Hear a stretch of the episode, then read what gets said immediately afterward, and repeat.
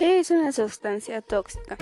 Toda sustancia química incorporada al organismo vivo a determinada concentración produce en virtud de su estructura química, a través de mecanismos fisioquímicos o bioquímicos, alteraciones de fisioquímica celular, transitorias o permanentes, siempre incompatibles con la salud y en algunos casos con la vida.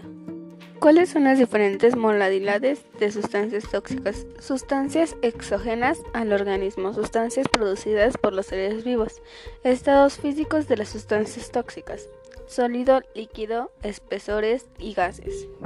Los sólidos pueden ser tabletas o pastillas médicas, los líquidos limpiadores de uso doméstico, espesores y limpiadores, gases, dióxido de carbono. Sustancias exógenas pueden ser xenobióticos y sustancias producidas pueden ser toxinas. ¿Cuáles son las sustancias tóxicas más comunes? El alcohol, el monóxido de carbono, medicamentos con y sin receta médica, informáticos hílicos, medicamentos para el dolor, medicamentos para el resfrío o la tos, cocaína, suplementos vitamínicos, minerales y producidos a base de hierbas. Otros ejemplos pueden ser los productos de higiene y uso personal, tales como el esmalte para las uñas, productos químicos utilizados para el hogar, plantas, incluyendo muchas plantas de ornato para el hogar y hongos, mordeduras y picaduras, incluyendo mordeduras de serpiente, picaduras de alacrán, de araña, avispa, abeja y aguamala, productos químicos peligrosos en el lugar de trabajo y en el medio ambiente. ¿Cómo se ve una persona intoxicada? Una persona intoxicada puede o no verse, actuar o no sentir enferma, por lo que una intoxicación se produce por exposición, ingestión, inyección o inhalación de una sustancia tóxica siempre y cuando sea de composición química. Y esto se da por la exposición ante cualquier sustancia, sea natural, química, procesada o creada. ¿Por qué hay tantos casos de intoxicación en niños menores de 6 años? Los niños siempre están explorando e investigando cada rincón de la casa.